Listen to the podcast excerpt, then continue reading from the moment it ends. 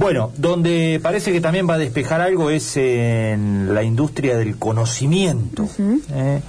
Un sector que particularmente en la provincia de Córdoba ha tenido un importante desarrollo, ramificado en la ciudad de Río Cuarto, puntualmente, este, y es justamente esta industria que ha venido creciendo y que ha tenido algunas particularidades, por ejemplo, que hemos hablado aquí en varias oportunidades, que es eh, un crecimiento que no ha podido ser un poco mayor incluso por las dificultades que ha tenido eh, y que tiene eh, para conseguir recurso humano. Claro. Un tema clave para ese sector, bueno, y sobre el cual se ha tratado de aplicar este, ciertas políticas, pero que naturalmente eso este, demora en su impacto y en hacerse efectivo. Lo cierto es que otro de los temas que también venía siendo de preocupación para el sector tenía que ver con las, las retenciones a las exportaciones de servicios. Bueno, sobre este tema hubo anuncios en el cierre de la semana porque el gobierno nacional este, indicó que a partir de enero del año próximo, el próximo enero, se van a eliminar las retenciones a las exportaciones de servicios. Y sobre eso nos vamos a ocupar. Eh, ahora, porque vamos a hablar, está en comunicación con nosotros César Conrado Berbe, que es director de la empresa Soft Selection, eh, que gentilmente nos atiende y vamos a, tratar esta temática con él. César, ¿cómo va? Buen día. Buenos días, eh, Gonzalo. ¿Cómo va? ¿Bien? Buenos días. Bueno, gracias por atendernos. Bueno, eh, decía que era una de las demandas ¿no? que venía planteando el sector, esto de las este, retenciones a las exportaciones de servicios, que no deja de ser por así una traba más para este, frenar una expansión más rápida de un sector que viene fuerte, ¿no? Sí, sin lugar a dudas. Eh, cuando hablamos de, impuestos, todo lo que sea reducción es, es, es bienvenido, digamos, ¿no es cierto? Eh, más en, nuestro país que, tenemos una carga impositiva elevada. Eh, todo esto, como, decías recién, eh, el hecho de que, por ejemplo, en el caso de retenciones sean reducidas, cuando lo sean, ¿no? Porque es, a futuro, digamos, pero siempre es bienvenido porque nos, nos pone un poco más competitivos a nivel mundial. Sabemos que eh, esta industria no tiene fronteras y, digamos, lo más competitivo que, estemos, mejor nos va a permitir eh, crecer. Eh, ¿Qué tan importante es el peso de las retenciones hoy para, para este sector? Mira, el, en, este caso era de un 12%. Em, ese 12% no, no siempre se explicaba, se explicaba de acuerdo al volumen de exportación que uno tenía. Eh, como te dije recién, eh, es un, impuesto adicional o, un, cargo adicional sobre uno de los impuestos que, como siempre, em, cuando se reduce es bienvenido, pero no es el, problema principal para ser competitivos. Eh, sobre todo hoy si hablamos que exportamos con un dólar eh, que, que, no supera los 100 pesos, que anda por debajo de los 100 pesos, e importamos, porque para vender servicios tenemos que comprar servicios también, ¿no es cierto?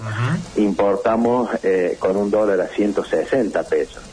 Entonces, digamos, ahí ese es un, problema un poco más grave por ahí, ¿no es cierto? La brecha cambiaria. Eh, la brecha cambiaria que tenemos entre lo que es la importación de la exportación. César Fernanda te saluda, buen día. Hola Fernanda, ¿qué tal? bueno, eh, te quería preguntar porque eh, ese 12% que arrancó eh, al principio, después eh, tuvieron una reducción de esa alícuota el año pasado. ¿Ya ahí pudieron percibir un, el beneficio? Digo, ¿lo pudieron, lo perciben realmente? ¿O por ahí son números que, que varían tan poquito que no beneficia del todo? O, por ejemplo, este problema que estás explicando de la brecha cambiaria pesa aún más que ese porcentaje tan mínimo que, va fluctuando. Sí, mira, eh, eh, en ese sentido yo si tengo que hacer un, un, digamos, un, una evaluación de los distintos problemas, yo pondría en primer medida el tema del, de, la, de la brecha cambiaria, eh, en segunda medida los costos laborales de Argentina. eh, la semana pasada leía Argentina tiene un costo laboral aproximado del 35%, cuando en América Latina, y no hablamos de Europa o de Estados Unidos, América Latina está en el 21%. Entonces, yo lo pondría en segundo lugar. En tercer lugar, tenemos un problema particular que ya lo dijo Gonzalo eh, recién cuando nos presentaba, que es eh, lograr conseguir recursos y recursos capacitados y recursos capacitados en idioma y recursos, eh, digamos, capacitados técnicamente. y después el tema de las retenciones, sí, todo lo que sea costo que se reduce está bien, pero yo no lo veo como el, el, gran problema nuestro hoy. No era tampoco tan alta la alícuota, eh, siempre, reitero, y, agradezco que desaparezca esa, esa, alícuota, siempre es un punto más que uno va pudiendo ajustar y para poder ser competitivo. Claro, eh, no te olvides, competimos contra América Latina, Uruguay es un gran competidor, siendo que son es poca gente, pero que exporta mucho eh, Chile empieza a ser eh, un exportador de este tipo de, de, servicios con una carga eh, laboral del 7%, Chile, por ejemplo. Entonces, hemos visto en, en, esta, en esta industria que empresas muy grandes van migrando también. Así como en su momento vinieron para acá, hoy van migrando. No te olvides que esta industria no construye, digamos, no es que se establece en un lugar y construye grandes eh, infraestructura para poder dar servicio. Migran mucho más fácil.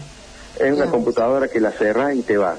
Y si no tenés las condiciones, la cerras, te vas y das donde tengas condiciones. Entonces, eh, eh, yo creo que el, problema se podría abordar mejor si, si y creo que toda la industria del país, no solo la industria del software, eh, toda la industria del país lo, lo está pidiendo, es mejorar las condiciones laborales para poder ser más competitivos.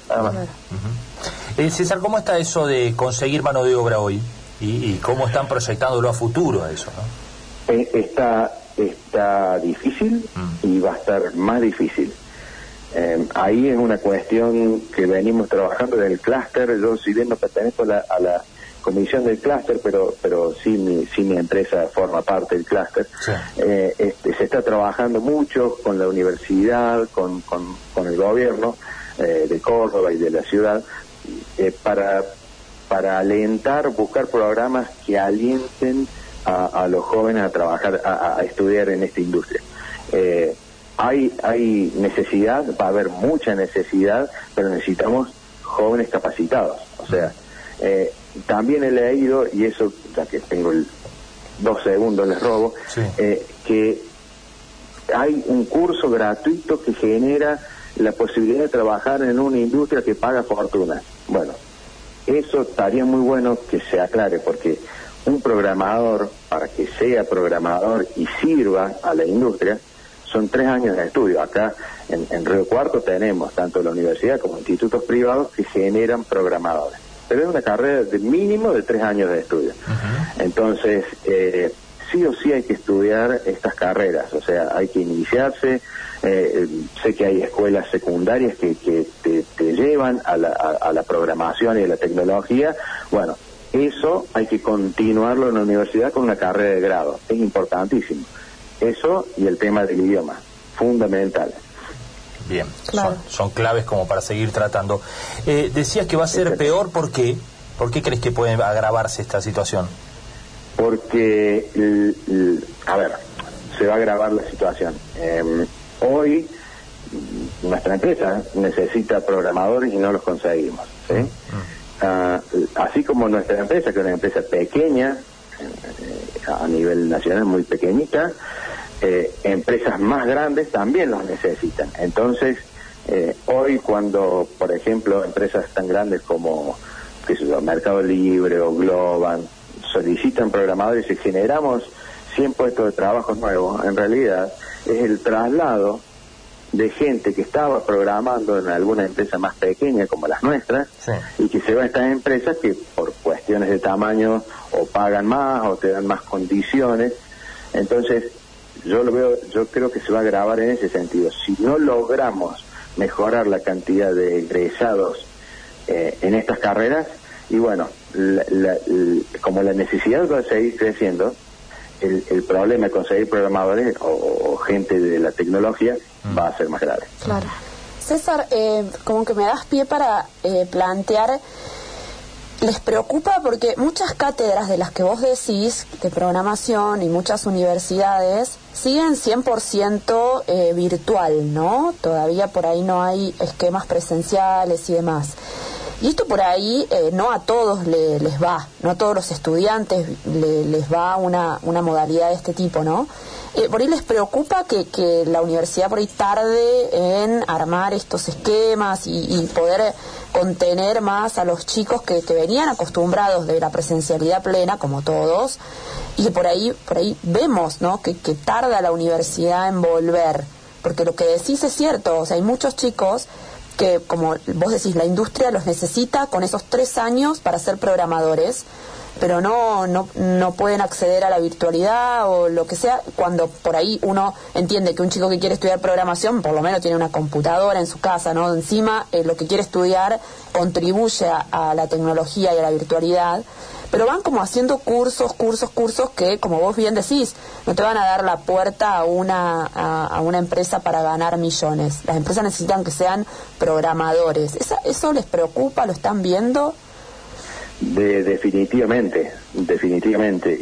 Y, vos recién lo dijiste de alguna manera, eh, el hecho de hacer un curso no te da lo que sí te da una, una carrera de grado en la universidad que o, en un instituto que son valores valores de lograr llegar a esto valor el valor de esforzarse. Bueno todo eso después en, para que eh, la, industria te pueda aceptar vos tenés que tener eso sí aparte de la parte técnica. Entonces el tema de la presencialidad para mí es fundamental. Nosotros aparte de programadores contratamos eh, ingenieros en telecomunicaciones. Contratamos acá, en, mi empresa se contrata por, por necesidad, se contratan administradores de empresas, contadores, ingenieros mecánicos para las distintas áreas donde tienen que trabajar, siempre relativo al software, ¿sí?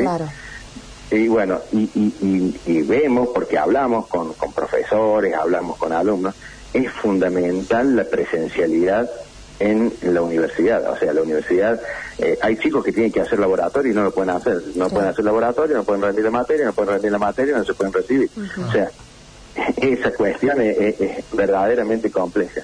Bien, perfecto. Bueno, vamos a seguir de cerca como siempre este, a ver qué ocurre con todo esto. César, muchísimas gracias por estos minutos.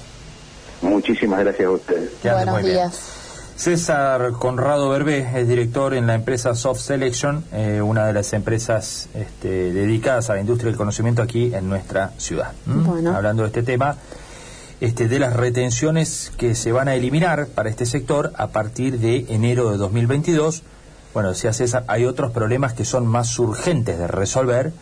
Destacó mucho el tema de la brecha cambiaria, ¿no? Claro. Allí hay un problema importante este, a resolver el tema de los recursos humanos, también importante como para tener en cuenta. De esto último se vienen ocupando en la agenda este, tanto los gobiernos como el clúster tecnológico a nivel provincial, a nivel local, intentando dar respuestas a esto que, y la universidad también, recién lo sumaba este, el propio César, eh, tratando de revertir un cuadro que no es fácil, ¿no?